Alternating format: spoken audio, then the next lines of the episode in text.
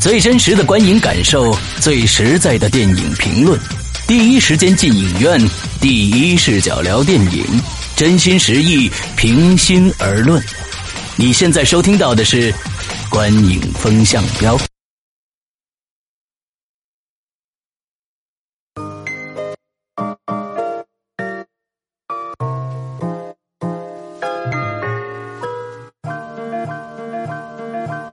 位听众，大家好，欢迎收听《观影风向标》，我是施阳，我是波米，我是贤木。今天来聊一聊呃，煎饼侠啊啊，这个片子呃。这个广告做的是可谓声势浩大啊，各种各样的这个电视的什么娱乐节目啊，都是啊网络节目啊，狂亮相啊，大棚啊。啊，好，首先由这个玄木来介绍一下影片的相关资讯。嗯，这个煎饼侠呢，煎饼侠啊，煎饼侠呢，它是其实是由一个。网络剧的知名的演员和导演，也就是大家也都相对熟知的大鹏，他编剧导演。制作的这个影片《煎饼侠》，那他的网络剧的名字呢？屌屌丝男士，相信有挺多人都看过这个网络剧，而且呢，近期他的第五季吧的播出，也帮助这个影片算是有很大的一个宣传推广的力度。那这部影片呢，它核心的出品方呢，就是有搜狐、新力电影，还有呢就是有万达影业三方联合出品的这个这个这个影片，核心的演员呢是大鹏。袁姗姗和柳岩，但是里面有一大串的客串明星，跑男和欢乐喜剧人的人啊。核心的就这儿给大家念一下啊：吴君如、曾志伟、岳云鹏、呃邓超、郭采洁、尚格云顿、小沈阳、宋小宝、呃王小利、陈思诚、林更新、陈羽凡等等等等吧。我觉得也就不一一说了，真的算是。就是客串明星众星云集，嗯，呃，那影片的导演呢，就是也是这个大鹏自己来做的。那编剧呢有大鹏，然后还有苏彪和树焕。呃，影片上映是在十七号上映的，今天应该算是两天的时间吧，每天都在。一亿，第一天应该是在一点三亿，对，票房也算是很不错的一个自己自称啊，他把这个偷换了个概念，说自己是二 D 电影的全国的票房记录啊，偷换了个概念啊。对，但确实也算是表现很不错了。嗯这么一个影片，对，相关信息就是这些。好，那我们开始聊这部电影啊。这个波米有没有什么补充的？嗯，暂暂时没有吧。暂时没有了啊。那好，那咱们就开始打分啊。呃，首先是剧情，波米。六分，我也六分，我六点五分。哎，好，选木来。哎，煎饼侠这个影片，其实这个电影在开拍之前，就是我听到这个名字，应该是在一年半前吧。就是有有朋友说，哦，这个大鹏要拍个电影叫《煎饼侠》，当时坦白讲啊，会觉得说。怎么会有这样一部电影？嗯哼，就真的很坦很坦白的一个心理，就是这么一个名字，很屌丝啊！对，相当屌丝。而且在那个时候，你在在想说，哦，这个电影应该不太会有人看吧？这这是我当时的一个心态，或者说起码不会特别看好这个影片。但是当今年转过年来之后，随着这部影片它的宣传一步步的起来。配合着他像这个大鹏自己的《屌丝男士》的新的一季的网络剧的热播，以及他真的还是很用功的去做了配合着他影片一系列的宣传营销活动，包括我们最近在大街上都会看到好多煎饼摊儿，嗯，贴着煎饼侠的标，一系列的各种的这种营销活动，看的真的是天花乱坠，包括连。连这个车身都是煎饼侠的这个这个公交的一些车身，所以坦白讲，刮目相看。对这个影片，当然这个我是从对这个影片从最初到现在的一个一个。我个人的一个转变啊，但回到电影里边来说的话，因为它开始随着它的营销一步步的日就是铺的很高，然后让我个人对他产生了很高的期待值。而且在上海电影节的口碑也不错。对上海电影节，包括大鹏他跑了四十四个城市，路演，嗯这也是相当相当敬业和嗯努力拼命的一个、一个做法，就是很少有有导演演员会跑这么多的城市，他真的是让他这个影片下浮到了四五线城市，嗯去做的相关的营销。那这影片本身呢，其实简单讲呢，就是在讲的是煎饼它怎么去拍煎饼侠。这个电影的电影，对电影的电影，嗯里面呢也是沿用了屌丝男士的一些桥方式，嗯就是好多的明星客串去串起来的他这个故事。那嗯剧情呢，我们就不在这儿多说了。嗯那整体上来说呢，嗯，的确没有我预期的好，嗯因为他前期确实把我的胃口吊得蛮高的。嗯呃，但是呢，整体上我觉得值得去看，因为本身笑点还是有不少的，虽然不像传播中说的笑三百多次这么夸张啊，嗯。但是确实笑点是有的，而且呢，它里边选择的这些明星和它剧情的搭配，就是嗯。有这么多的客串串的，能把这故事还串的比较完整，嗯，我觉得是个本事，嗯。是不错的一个一个，就是算是一个尝试吧，嗯。嗯，然后呢，也算是中国这种网络剧改编成，它不能算改编吧，就网络剧延延展延展出来的一个大电影，嗯。也整体上感觉是比较不错的。嗯。那你要说它不足之处呢，其实就是说，确实，嗯，还是有挺多网络剧的影子在的，就是它还很多地方不能算作是个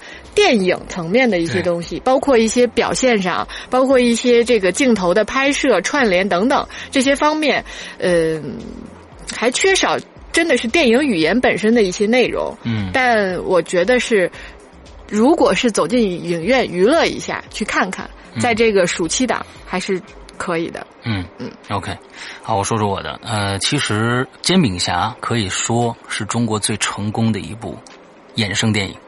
他是从一个屌丝男士啊，大家也知道，呃，可看都看过，就是说里边都用一些相对较为低俗的段子，但是呢，呃，表演的不错，有一些确实还挺搞笑的。这种屌丝嘛，他本来就是这这个这个层级的，由这个剧来衍生出来的。煎饼侠这么一个剧，我觉得是这这个是他最值得肯定的一点，这是我我觉得这是它的价值所在。再回来翻回来，我们看到他这部电影所呈现的，其实也就是屌丝男士的一些拍摄手法和手段，就是一些各种各样的段落的拼接。我们再说这里面的剧本文案，其实呃从剧本层面来说，其实没有什么啊。我们从剧本剧本来说，另外这里边的各种各样的段落，其实是。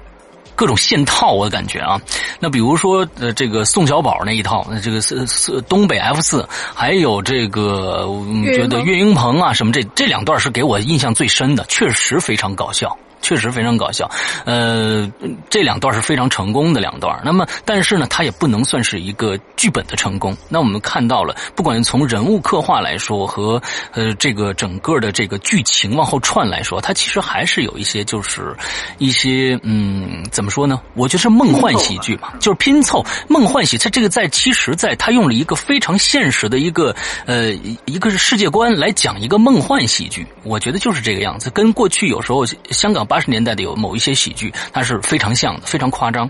但是我觉得这里面好的是，它挺落地的。为什么呢？他拿一些真实的明星来作为自嘲，这一点来说，我觉得在中国电影里面不多，不多。他整个你看，大鹏是真人，在里边柳岩是真人，就自己演自己嘛。对。剩下其实我觉得这里边只有梁超。就是梁超，白眉工作室的梁超，好像他不是演自己，剩下的全都是自己演自己。所以我觉得这些东西在在在里边，尤其我看到最后这个羽泉，羽泉说他们假唱这一段，我也觉得特别好。大家也都知道，呃，羽泉他们一般在在不管是在我我是歌手什么真唱的东西还挺多的，但是他呢可能就是借这么他们两个人来说很多的歌星行业内行业内的一些东西。而且我对最我觉得最后他的电影，我肯定的是他的最后的一句一个主旨。就是他说了，他说：“你自己认为你是屌丝还是英雄呢？那么，假如说你是屌丝，那你就做屌丝；做英雄就去做英雄。一定要认清自己是谁。但是，你不见得你是屌丝，你就不是另外一个人的英雄啊。这个这个主旨，我觉得是非常非常好的，是一个非常积极向上的。从整个电影来说，这个的这个是呃，我觉得还是非常非常正能量的一个电影，对吧？嗯，而且娱乐性也达到了。我觉得，呃，六分是给到他的电影剧本层面的，好吧？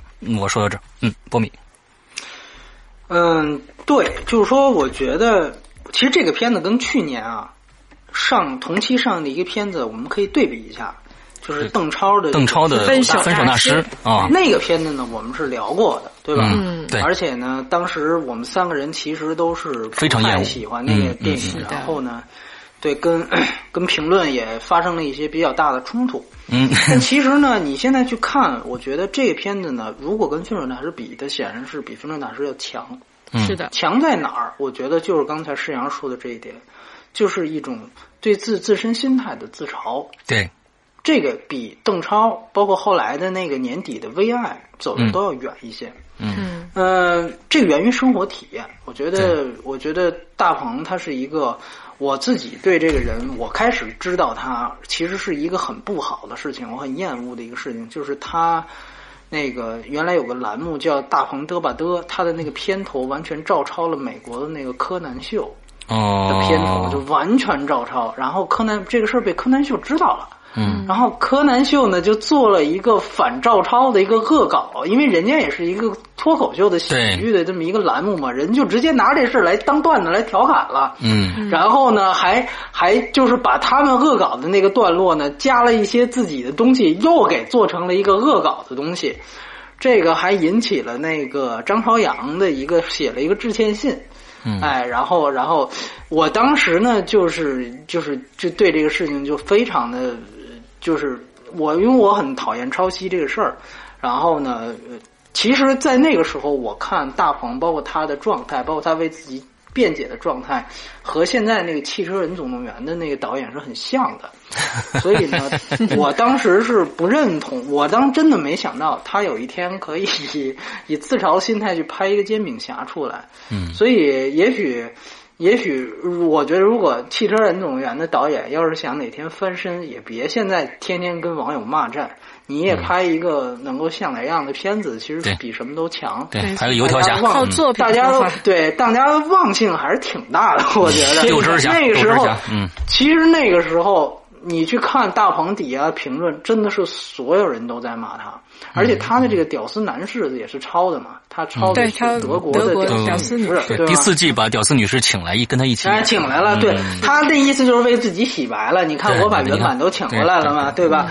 嗯，这个其实两码事，这逻辑也挺也也挺对的。然后，呃，不说这些，但是我觉得他很好的地方是他有自黑的这样的一种心态，就是相声里讲砸线袜嘛，对吧？对，就是说，其实这个在你虽然说的很对，有人就一下子因为这个东西就把这个片子捧成神作，我觉得也不用不着。这个片子在这种模式在香港八十年代。八九十年代最辉煌的香港电影时期有很多，你你说东成西就不是这种东西吗？然后对吧？包括包括王包括王晶都拍过很多这种东西。然后比如说像呃美国也有很多，而且说句实话，他们当中最好的那些煎饼侠还达不到，因为有的时候你会发现最后就是戏谑到最后，其实都是有很强的行业反思在。嗯，这一点呢，我个人觉得。煎饼侠他前面的娱乐性都做得很好，但是呢，你说他最后有没有更其娱乐满足基本需求之外的东西？没有，就跟我在《捉妖记》那期说的一样，就是说他们从娱乐性上就是能够只是满足观众的基本需求，完了就完了。对，然后就没有其他的东西，它是一个典型的一个快消品。对对，但是呢，它比我觉得它比《分手大师》能让更多人接受，包括现在口碑也略好于当时的《分手大师》，在就在于它有自黑这一点。对，这个我觉得很不容易。邓超当时其实还是没豁出去。邓超当时他自己，他把自己豁出去了。那他把自己豁出去，整个这个行业之外豁出去了。他没有这样的一个行业圈的建立，对对吧？对他还而且，其实说句实话，他那个片子就《分手大师》那个片子，他讲的是对成功学的讽刺。嗯，这个说句实话，邓超他自己作为一个成功人士，他没有自己的个人体验。他做的这个讽刺本身就很生硬，而且也很也很无感。就那么一个感觉。但是大鹏不一样，他来源于自己的生活体验，这是你会看到是有挺大的一个区别的。对，就是说白了，就是其实尤其喜剧这种东西，还是讲你跟个人体验有关联的事儿。这个电影它，你看，很显然，它开始就是一个一个很浮躁的一个人，他把大鹏他把自己塑造成一个，我已经自己觉得很红了，我不想再演屌丝了，嗯对吧？我我已经是个大腕儿了，在这样的一个高峰期，啪一下有一个事件出现。把这人打到谷底，他得怎么样去找回自己原来那种状态？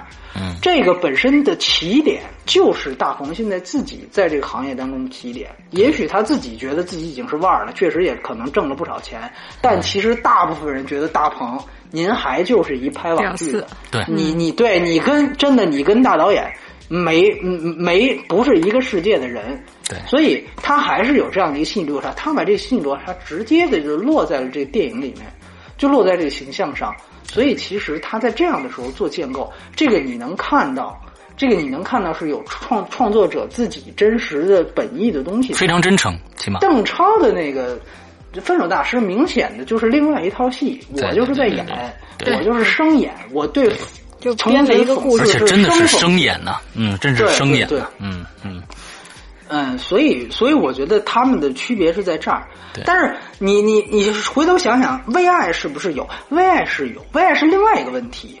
微爱呢，你可以看到，嗯，就是顾长卫他作为一个原来是拍艺术片的，现在他想讽刺的是，所有原来坚持自己理想创作的人，都被商业大浪潮卷的去写他妈商业脑残脑残片儿了。他讽刺的是这个事情，所以你看他讽刺的力度和他自己的个人心态，包括你记得就被一些电影热钱不是带来一些根本不懂电影的投资方嘛？那些投资方就是瞎出主意。今天哎，我有这个点子，你作为编剧你得给我写进去。明天我有那个明星要加入，你你也得给我写进去。就对这个东西的讽刺，他放进去了，你一看，这就是顾长卫自己面临的情况。对就是他肯定接触了不少，但是。微爱的问题在哪儿？就是他作为一个第五代的导演，而且原来就是出身是摄影师，他对于如何在类型片框架下去完成一个成熟的类型片，他完全没这个能力把它表现出来。所以，分手大师是内容有问题，但是实际上分手大师的梗和他的模式，因为有于白没在，所以他对类型片的掌控的这个这个技法是不错的，但是没有内容。而微爱是你可以看到他有自己的体会，有有自己的心态在里边，是真实是真实的创作者心态在里面，但是技法真的太差了。就是顾长卫真的拍不了这种类型片，就是商业的东西的类型片，他拍不了。所以实际上你看那里面也有自黑，就你他让蒋雯丽去唱那个在《立春》里面那对歌嘛，实际上他就是自黑嘛。就是以前我是一个拍立春的人，现在我我我来拍这个东西，就你可以看到他的那种自黑，其实比比这个片子要彻底，比《煎饼侠》要彻底。只是说，我们说从平衡性来讲，确实这个片子技法上也比《微爱》要稍强一些。然后就是起码对类型片怎么样去让观众笑的这个技法啊，我不是真正指的电影技法，是怎么样去让观众笑的这个事儿。呃，尤其是让年轻观众笑这个事儿，毕竟老导演岁数在那儿，我觉得，呃，确实大鹏他有一个先天优势。做网剧其实最直接的跟受众去见面，就网剧你今天 观众笑了，你这剧就能接着往下播，收视率上去了，你这剧就往下播，第二集掉下来可能马上就被砍，所以他实际上就是。所以为什么他赵本山徒弟，他就是二人转文化，就是真的就是跟最底层的不不是最反正最 最普通的观众接在一起的。那么在这样的一个落实下，他当然比顾长卫要有优势。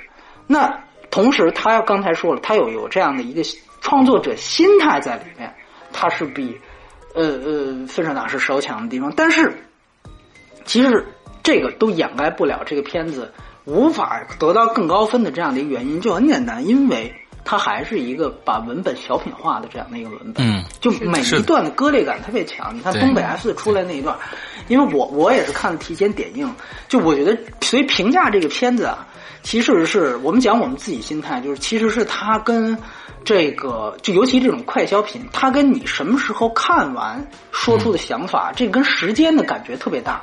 嗯，就就你我这么举例子，比如说我我们如果刚看完，我们仨人都刚看完，然后看完马上来做这节目，可能评价都可能要稍微高一点。嗯，但如果你比如说隔一个月之后，你再去聊这个片子，尤其第一可能很多很多事儿就忘了，因为确实也情节也没什么值得记住的东西。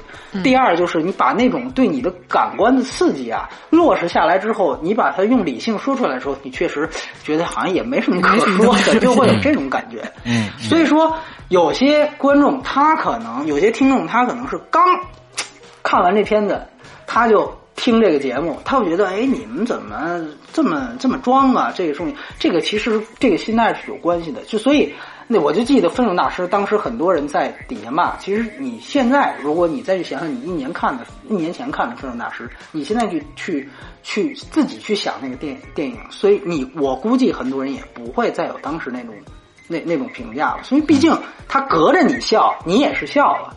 你笑完之后，你还是对这个片子有积极的态度。但当有人指责说这个片子其实是在隔着你的时候，他会觉得，哎，你意见跟我不一样啊。嗯，你而且而且有些人是这样，他说你笑了没有？你笑了，你还给这片子打差评，其实是两回事儿，你知道吧？一个是感性层面，一个是理性层面，这是两回事儿。对，很多人分不清，所以这也是遗憾。所以对于这个片子，我还要说缺点，还是一样，文本的小品化，断裂感严重。对，而且我就举一个最简单的例子，就是说你拍了这个电影，最后你要把它拍出来的成果能不能展示出来，这个实际上是对于你这个电影本身是有一个升华作用的。但你会发现最后没有。嗯，他这个《煎饼侠》这个片子的片段，就是尤其他用了很多偷拍啊，用了很多，包括有在拍摄过程当中有很多意外，对吧？也许这个最后成为一个成片之后，它是有一个很强的一个效果。我举一个例子，就是憨豆的黄金周那个片子，《憨豆的黄金假期》，他那个其实跟这个的这个这个框架很，就这个跟很多憨豆的黄金周这种片子，它的它它的框架都很像，也是以一个电影最后串联。但是你最后看《憨豆黄黄金假期》那天，最后把这些所有的片段都拍完之后，最后真的剪到了一个电影里面，然后投放到了戛纳那样的一个艺术电影的殿堂。你会发现，观众们明明都在睡觉，然后一下，他实际上就有一个更高级的讽刺。是的，是的，是的。他对于戛纳也好，对于那些已经快睡着了的观众也好，对于整个那这样的一个行业的层级心态。都有一个升华，而且你会发现它剪的也非常的，就是完全毫无剥离感的一种感觉。所以你去想想看，这个实际上就是我们说的如何去避免小品化。因为我们知道憨豆他很多的段子也来源于他原来的那些电视片啊，一个又一个电视片。但是最终你如何把它真正落实在一个电影上，去小品化，去断裂感，最后他用这样的一个东西完成，我觉得那是点睛之笔。嗯，呃，大鹏缺这样的一个，就是煎饼侠缺这样一个点兵之之笔，这个是很显然的。嗯，那么另外一个我们不得不说的是，就是说平心而论，为什么在说这个电影，我把它定义为快消品，就很简单，就是它的所有笑料，大家去想想自己为什么笑，原因都是建立在这些客串的明星你认识。嗯，对，就是，而且他就是在消费明星价值。嗯，就是很简单，就换句话说，这片子你再过几年看，也许下一代观众零零后他们成为主流观众之后，你再去看羽泉是谁，我不认识的。嗯，就像真唱这梗，施洋他可能懂，他知道，哎，这个羽泉这个组合经常真唱，所以哎有这个梗你笑。说句实话，那这是因为羽泉他在里面就演羽泉。嗯，这个不是剧本的原因，这是因为他把真人的这个事儿对落实在里面。那你想想看，也许过几年，零零后不知道羽泉是什么水，这俩人谁不知道？呃，这这个这个这个效果就没有。或者换句话说，你现在让一个外国人来看，你现在让一个外国人来看，他他看你这个片子，他他不会笑，因为他里边所有客串的人他全都不认识，对吧？对他他不觉得说柳就是一个岩借时效心上位，这事儿时效怎么的事儿。对对对，他他这柳岩记说这女的怎么了？这他因为他不知道柳岩，首先她是在中国的大部分观众里面是有这样的一个胸大的一个既定形象在。对然后你有了这样的一个既定形象，你再消费它，这个会起作用。所以其实他是因为他跟这些明星都熟，他把这些明星都拽进来，所以他特别依赖这个事儿。对，你看，你不像你，比如说周星驰的电影，周星驰电影，你现在去看，你不了解香港的生态圈，你喜剧之王，你不了解香港生态圈什么样，你现在去看，你还是会乐。嗯，你给零零后放周星驰电影，他还是会乐。这就是低级高级的问题。嗯所以有些东西能留下来，有些东西留不下来，就在这儿。我说你给你就这这这是很简单，比如说功夫，功夫在国外卖的也很好，在欧洲、在美国卖的都非常好，为什么？这种你你煎饼侠你放出去，你放出去根本没有人看，这肯定的。嗯他所以他第一，他只能大陆人看；第二，他也只能现在的这波大陆人看。你搁几年前，搁几年后，你这都我给你举个例子，就是当时这个周杰伦他那个天台，我记得天天台最后有一个戏是姜大卫出来了。嗯就姜大卫出来，其实当时很多人都很很诧异，就这就是这个梗的消费的点在，就你首先你得知道，很有业内人士说姜大卫其实长得特别像周杰伦，现在有很多人知道这个啊，有点有点第二，嗯第二，就这个其实是在台湾传的很凶的一个传闻，大陆其实没什么人。第二，就是你得知道，因为最后你记得姜大卫是坐着轮椅，然后嗯四肢不全的出来，你得知道姜大卫是演一个肢体残缺英雄成名的，就是独臂刀。嗯你得看过张彻的东西，你才明白这个梗在哪儿。然后第三，你还你还还知道姜大卫他是曾经是一个多牛逼的一个巨星，就曾经在张彻那个时代。嗯有些人他听说过姜大卫三个字，但是他不觉得姜大卫是一个巨星，所以这个人出来之后，那个梗说句实话，在大陆传播效果就非常差。很多人出来之后，这人谁？以为就是一个普通模仿秀出来的一个人，你知道吧？嗯就长得像周杰伦而已，他不觉得这个梗在哪儿。所以这个就是我们说这个这个每一个梗的局限性。或许以后再过几年，你看《煎饼侠》也就会有这个天台爱情的那种那那种玻璃感。所以我个人觉得，它的快消品价值就局限在此时此刻此地，嗯它它超出了这个范围就都不行。所以这个就是它的一个局限性在。当然，它在此时此刻此地做的是不错的，这个已经。认可了，我觉得，所以也没有什么什么过多的可以说的地方。对对对对对，嗯，好，那咱们来聊聊表演。呃，波米多少分儿？我是五分儿我六分儿。我五点哎，五，我最高哎，呃，很很少打最高分儿这个最高六分最高六分我想说什么呢？就跟像刚才说的，我觉得这部电影，呃，它的功能性也就在限局限于此时此刻此地，它的功，它的这个电影的期对对这部电影的这个期望也没有那么高，他就想拍这么一部电影出来，之后。现在是，我觉得这部电影更像一个什么呢？更像一个这个春节联欢晚会，呃，这种这种性质的一个东西。但是呢，我觉得春节联欢晚会在里面就是演自己，或者演一个反串，或者一个怎么样的东西。所以我觉得，哎，也挺好。那么大大家都在呃做自己。呃，而且也没太让让人失望，呃，给个及格分吧，因为毕竟大鹏也确实非常非常的辛苦啊，给个辛苦分六分呃，咱们要是假如说跟这些人的所有人的演表演，我们拿拿去跟一个价电影非常价值非常高的一个表演的，比如说我们拿拿去年《归来》那俩人比，跟他比，那那这确实是没有办办法去比这个表演的，所以我们呃给个及格分吧，嗯嗯嗯，好，玄牧，嗯，我其实怎么说呢？对于这个表演来说啊，我觉得里边客串明星。倒都是因为大部分本色出演嘛，我倒觉得 OK。但我我本身对于这个大鹏和袁姗姗的表演，我我觉得不是特别的认同。坦白讲，嗯就是说嗯大鹏的表演呢，有点不自然，因为他还是就因为毕竟这已经是在。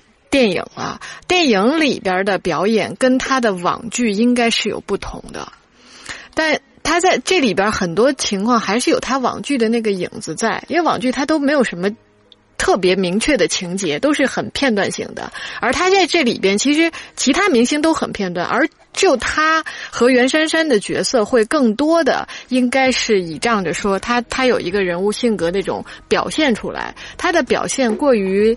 有点夸过于夸张，虽然喜剧需要一些夸张，但我觉得他的那种夸张度让我会出戏。嗯，所以呢，我我觉得他是有机会演得更好，或者因为他演网剧演的比较多了，那些角色性的或者是这种片段性的表演方式过多的带入到他演电影里面来。而袁姗姗的话，呃，没有我预想的觉得演得好，就是他也是太。有点过，就是那种表现。因为你这电影你在有情节性的讲述和叙述中，你是应该融入到里边去的。他他们两个的表演会让我跳戏，反而柳岩倒还好，因为柳岩确实也这里边情节也不多嘛，也算本本色出演，所以我觉得这个分数我只能给五点五分。嗯，好，波米。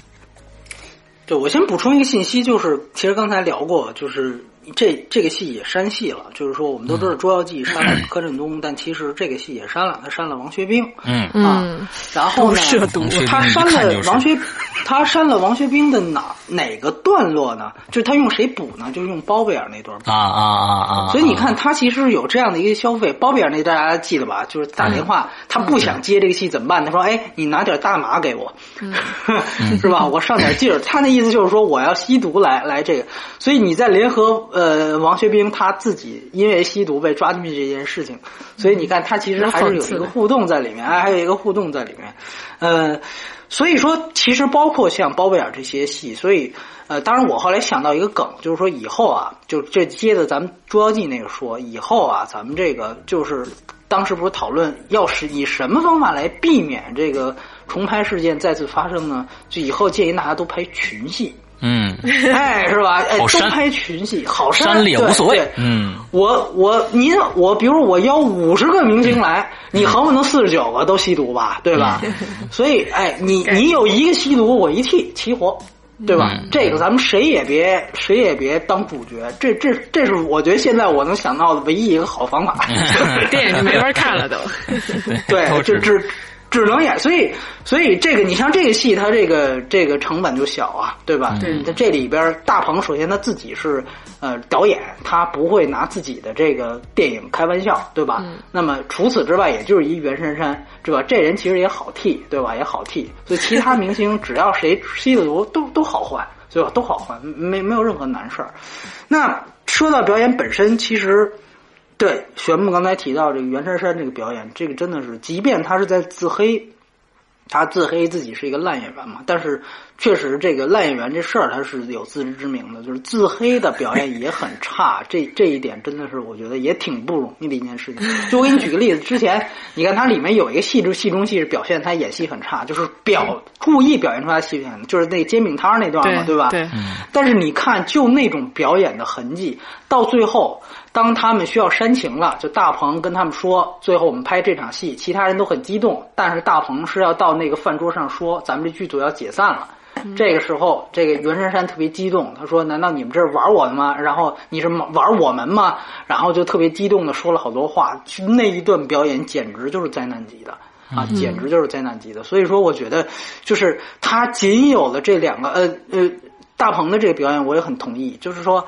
他也没有办法，他演了这么多集的，演惯了那个屌，对对网剧，而他没演过电影，而且也没演过电影，所以他确实不知道电影怎么演，所以这个确确实实，呃，是有这样的一个问题在，就仅有您仅有的两个角色就表现的都都很差，然后其他的东西都是在消费明星价值，啊，消费明星价值，所以这一点上来讲，我觉得。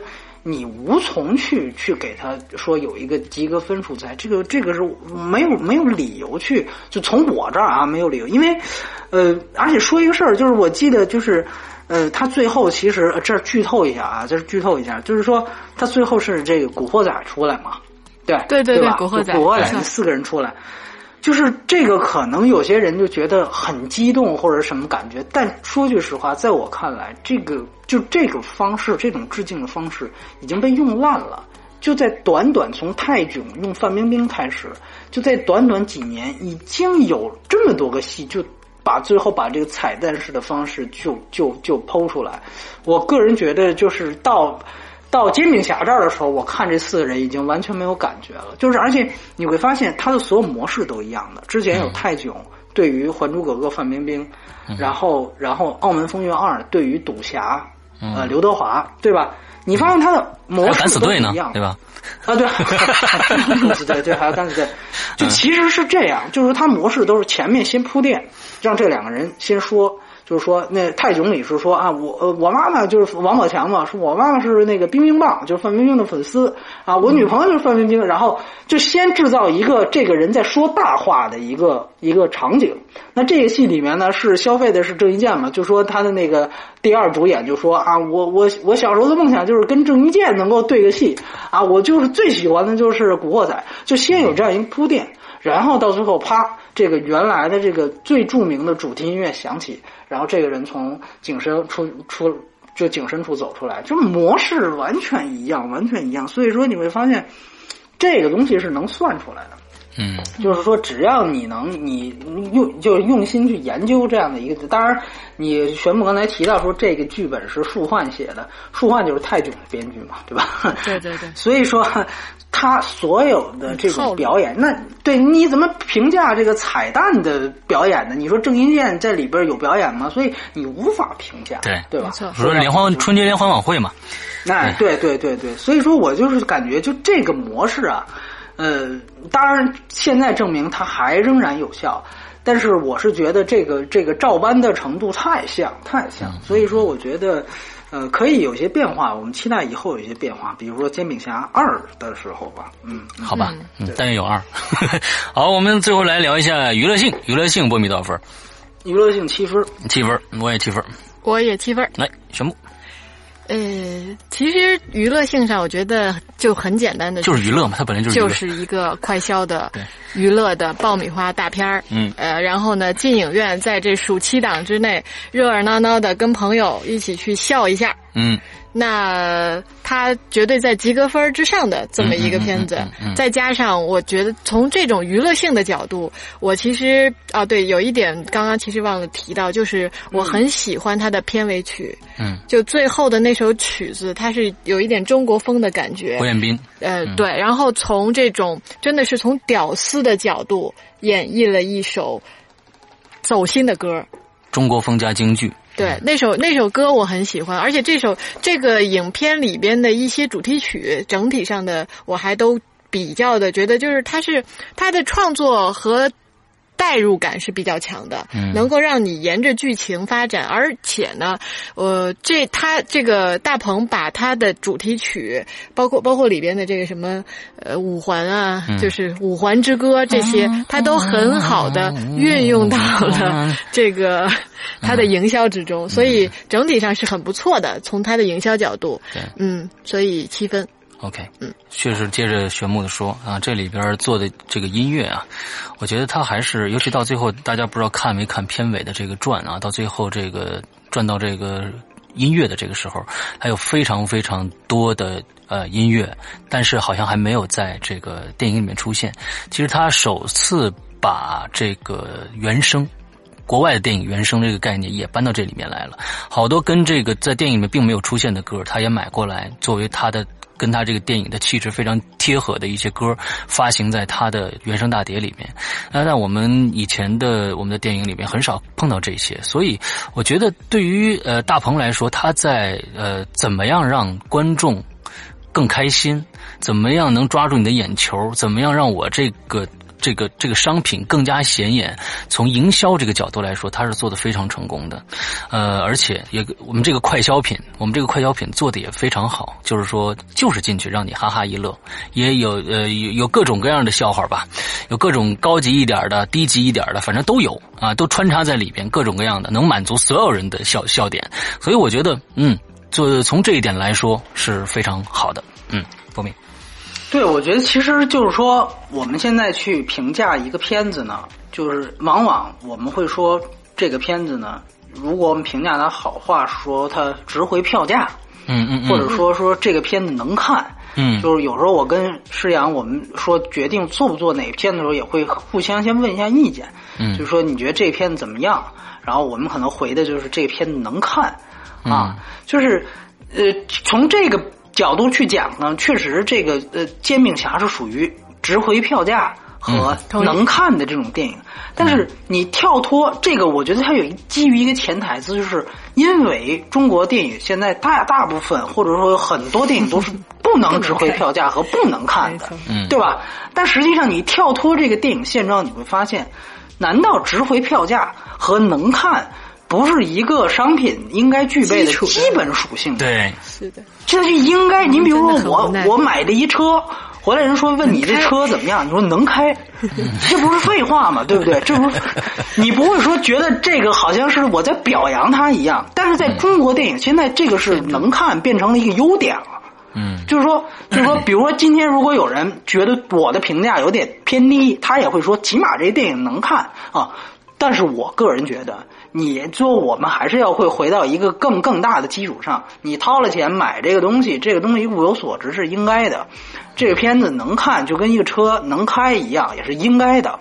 嗯他应该做到这些东西。那么在除此之外还有什么？没有啊。嗯对吧？除此之外还有什么没有了？所以其实基本上就是就是这样的一个一个东西，包括《捉妖记》也一样。呃，我但是我我倒是觉得很不容易的一点就是，呃，现在保护月。呃，虽然出了《汽车人总动员》，但是现在你看，在哎市场上话题最好的三个电影，嗯《大圣归来》《捉妖记》和这个《煎饼侠》，起码都是对对对值回票价，这比去年好太多了，这比去年好太多了，好太多了。对对对对，起码它都值回票价嗯和能看的电影。但是从另外一点来说，我觉得这这个片子在我的评价范围可能不如《大圣》，也不如《捉妖记》，在于哪儿？就是说。当煎饼侠我们去衡量它的时候，还是在一个成熟的类型片框架之下。嗯嗯嗯它的类型片属于是喜剧嘛，是属于喜剧。喜剧片在中国其实已经很成熟了。嗯嗯在它之前，你比如说刚才咱们提到的泰囧，包括像《心花怒放》哎，这些片子，说句实话，哎，包括宁浩更早期的东西，这些片子说句实话，都已经让中国的这个喜剧片模式很成熟了。对在这样的一个成熟的类型片方式下，出来一个煎饼侠，我个人觉得不新鲜。嗯啊，一点都不新鲜，而且应该的。说出来一个能看的片子，那是应该的，对吧？就是说，呃，这个和比如说青春片也一样，所以青春片、爱情片，中国这三个类型，爱情片、青春片还有这个这个喜剧片，这都是中国现在发展的比较好的三个类型片。所以嗯这个也做个铺垫，就是八月中旬会上另外一个现在口碑很好的，在上一节口碑上叫《滚蛋吧肿瘤君》。对啊，嗯那个片子，说句实话，如果到时候我们的评我的评价如果还是不高呢，其实也有这样的原因，就是爱中国的爱情片这种呃结合韩国纯爱式煽情的这种爱情片，其实也已经有很多不错的了。嗯啊，所以说在这样的一个成熟的体制之下，出来一个能看的片子，我觉得这是应该的。嗯啊，它并没有更多惊喜。那么你反过来去看《大圣归来》，中国的动画片还是大部分都是《汽车人总动员》的水平，而中国的奇幻类型真人与 CG 结合的这样的一个奇幻大片，也基本上之前没有前无呃前无古人的是这样的一个状态。嗯所以我觉得他们是有说句实话，就是对中国去闯工业关是有意义的。所以说这一点上来讲，是大圣和捉妖都不同于他的地方。是的当然，当然，回到这个电影本身，我觉得也也还是那句话，就是说，这个快消品的时代，因为那天我注意到一个一个现象，就是我大概是呃前几个月啊，我看又看了一遍那个那个呃独自等待。啊。嗯不知道你们俩那个看过没有？就是呃我知道。是武世贤的那个夏雨跟李冰冰演的那个，哦，对对对对对，最后也是有一个，就是有一个周润发出来，你记得吗？嗯对，就所以说那个梗都是一样的，就从对。古独自等待开始，就是前面也是先铺垫，说我这古董店卖这个周润发的内裤啊，什么这那个的，然后那人说你就吹牛吧，哎，最后哎周润发出来了，就跟这片子是就套路从十年前就开始延续，但是那个片子你知道我当我十年之后，那是零零四年拍的，十一年了，十二年了，呃是呃就在那个十一年了，那个那个时候我再去看。呃，那个时候拍的戏，你就会发现，因为那个片子在当时用了一些就是当时的流行语，嗯，就比如说我给举个例子，就比如说他们两个在调侃的时候说说这个人啊，说我觉得这人说你怎么那么嘚儿啊，就有这样的话，嗯。你明白吗？嗯。就是可能在零四年听这种台词的时候，这是一种好像年轻人时下流行语的感觉，嗯但是当我现在去看，我听到这种台词大量的在片子出现的时候，说句实话，这是让我对这个片子的这个这个这个质量往下掉和让我出戏的地方。嗯所以我想，或许因为《独自等待》，说句实话，这个在当时算是一个高口碑的电影啊，现在口碑也也不差，你去看看评分网站。但是当你十年之后看，你会发现它有很多当时看起来可能很新潮的东西，但现在尤其是这种台词上的这种当时的网络用语话，比如什么“帅呆了”这种话，现在没有人在用了。你这个时候再去看，你会觉得它有点土，甚至有点掉渣儿。所以这就是快飘品的特点。就或许我们在几年之后再去看《煎饼侠》，也许那个。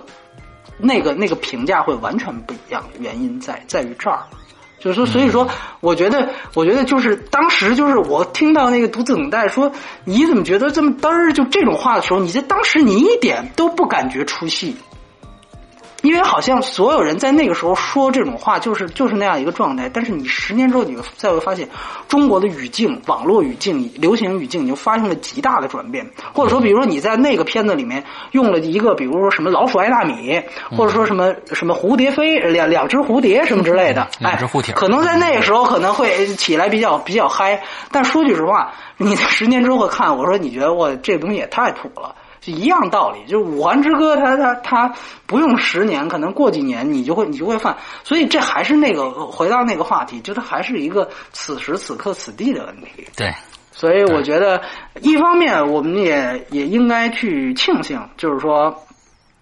暑期档那三个片子，它起码都是能看的。对啊，但另外一方面呢，我们又得说，其实能看应该是每一部电影都做到的事儿，对吧？那么在此之上，是不是还应该有其他的东西？这个是我们应该去展望的一件事儿。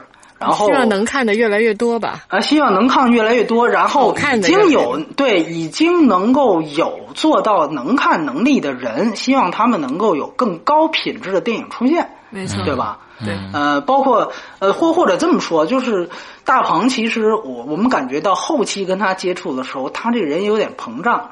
他说他觉得他做到徐峥和宁浩这样的级别是很容易的，就是他觉得我达到他们两个的水平是很容易的。嗯，就这个话，先不说行业尊卑和这个，这是这最近的时间说的话吗？就是最近时间，就是前两天说。呃，我达到达不达得到徐峥呢？我先持保留意见，但我还是觉得泰囧比这片子的完整度要高。是的，泰囧其实有有一些阶层的东西的反应比这个要好。嗯，宁浩的石头。是零六年拍的，现在看仍然是一部非常棒的戏。是，呃。这个是能够经得住时间去去去看的，就你让你年轻一代的人去看也是一样。他虽然他有盖里奇东西，但是他本土化做的很好。但是我觉得煎饼侠，呃，你现在说这样的话，说我觉得我达到宁浩的标准很容易，这个话其实还是需要保留，或者还是需要你用更多的作品去去价值，对对对，去证明一下。而且我个人觉得，就是你第一部是可以这么拍的，就是说，你找这么多明星，然后呢，你这个是。现在这样的一个状态，就是说我已经有点小红了，哎，但是呢，我很浮躁。然后你是可以有这样的一个创作者心态在，但是我我很难想象，就如果你要有继续拍你第二部作品的话，你你你如果再这么拍，大家也不应该也不买账。对吧？而且你也不可能说再这么拍一部了，你还能怎么拍？消费明星也对对对对对，这不可能有第二部。所以说，我觉得这个对于他来说，这也是一次性的。就煎饼侠这个这个概念，这个 idea 也是一次性的。就是我如何拍一个呃一一我把一个电影拍电影变成了一个电影，就是一部关于电影电影的这个东西，这个这个概念也是一次性的。所以我觉得。呃，回回头去看，它其实能够延展的空间还是很多。当然，最后我说，三部电影都很不容易，都能看。其中两部《大圣》跟《捉妖》还有那么大的话题性，但是我发现，就现在很多人网上就互相就开始打，你知道吗？比如说《大圣》的粉丝就开始跟 就踩那俩跟哪儿啊？这哪儿跟哪儿的事儿啊？你真是我，我觉得就就是这个事儿啊，就包括现在不是有好多人就把图给截出来，就真的有，比如说《大圣》的粉丝。把那些片子都打一星，然后就只给大圣打五颗星，然后会有大量这样的情况出现。自来水嘛，嗯呃，捉妖的粉丝也后来也 hold 不住了，也开始反击。我觉得这都是挺遗憾的一个事情。中国好不容易暑期档国产保护月保了三部都能看的片子，这挺不容易的一事儿。咱们就别互相的就就在踩了。我觉得这样的片子，说句实话，能凑到一起挺不容易的，挺不对容易。对对我觉得这个应该大家为整个这个现状高兴才对。嗯啊，或者说你没有那么大的行业想法，你就看完乐完就 OK 了。咱别就是说在非要竖起一个对立面，没有必要了。对，对对对，我觉得这个是我觉得大家心态就应该都都都能够放放平的一点。对，嗯所以我觉得嗯就是这么个情况。嗯 OK 没错。好，呃，煎饼侠最后的综合得分是六点二分。嗯、在这个炎炎夏日里去笑一笑，其实好像还更热哈。找一个 找一个找一个凉快的影厅吧，嗯、去笑一笑，我开开对我之后心心的。我听说甄子丹还要拍个面条侠。对，我听说了面条侠，就我觉得其实现在你说咱们仨现在想面条侠的这个前景和这片子应该有的质量，跟其实我我当时去想煎饼侠差不多。对对我都会现在一说面条条侠，我脑子里想的是那个，就是海底捞里边那个甩面条的那个。对对对，然后我觉得那个片子就是海底捞投资的。哦，真的吗？那对对对对，哎呀，好吧，好吧，啊，我觉得还是接点地气吧。那个还是拍了一部拍一部麻辣小龙虾吧，麻辣小龙虾吧，嗯，麻辣小龙虾。对对对对对。好，那么今天的节目到这儿差不多了，祝大家这一周快乐开心，拜拜。拜拜。Bye.